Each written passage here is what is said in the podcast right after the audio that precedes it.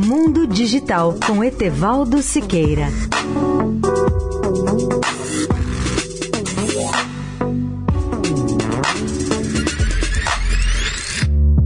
Olá, amigos da Eldorado.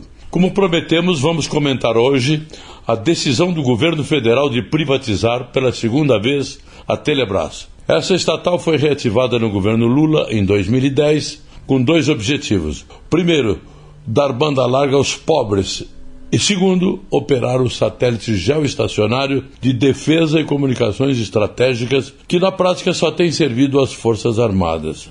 Como sabemos, a Telebrás não levou a banda larga aos pobres. O satélite militar, porém, tem sido muita discussão e passou a ser operado e controlado numa parceria entre o Ministério da Defesa e a Telebrás. A chamada banda X de uso militar ficou com o Ministério da Defesa e a chamada banda KA de uso civil ficou com a Telebrás. No entanto, mais de 70% da capacidade do satélite continua ainda ociosa. Agora o governo federal toma a decisão política de privatizar novamente a Telebrás. Os argumentos para a nova privatização são os mesmos do passado. A iniciativa privada pode prestar os mesmos serviços de comunicação via satélite com a mesma qualidade por menores custos ao Estado.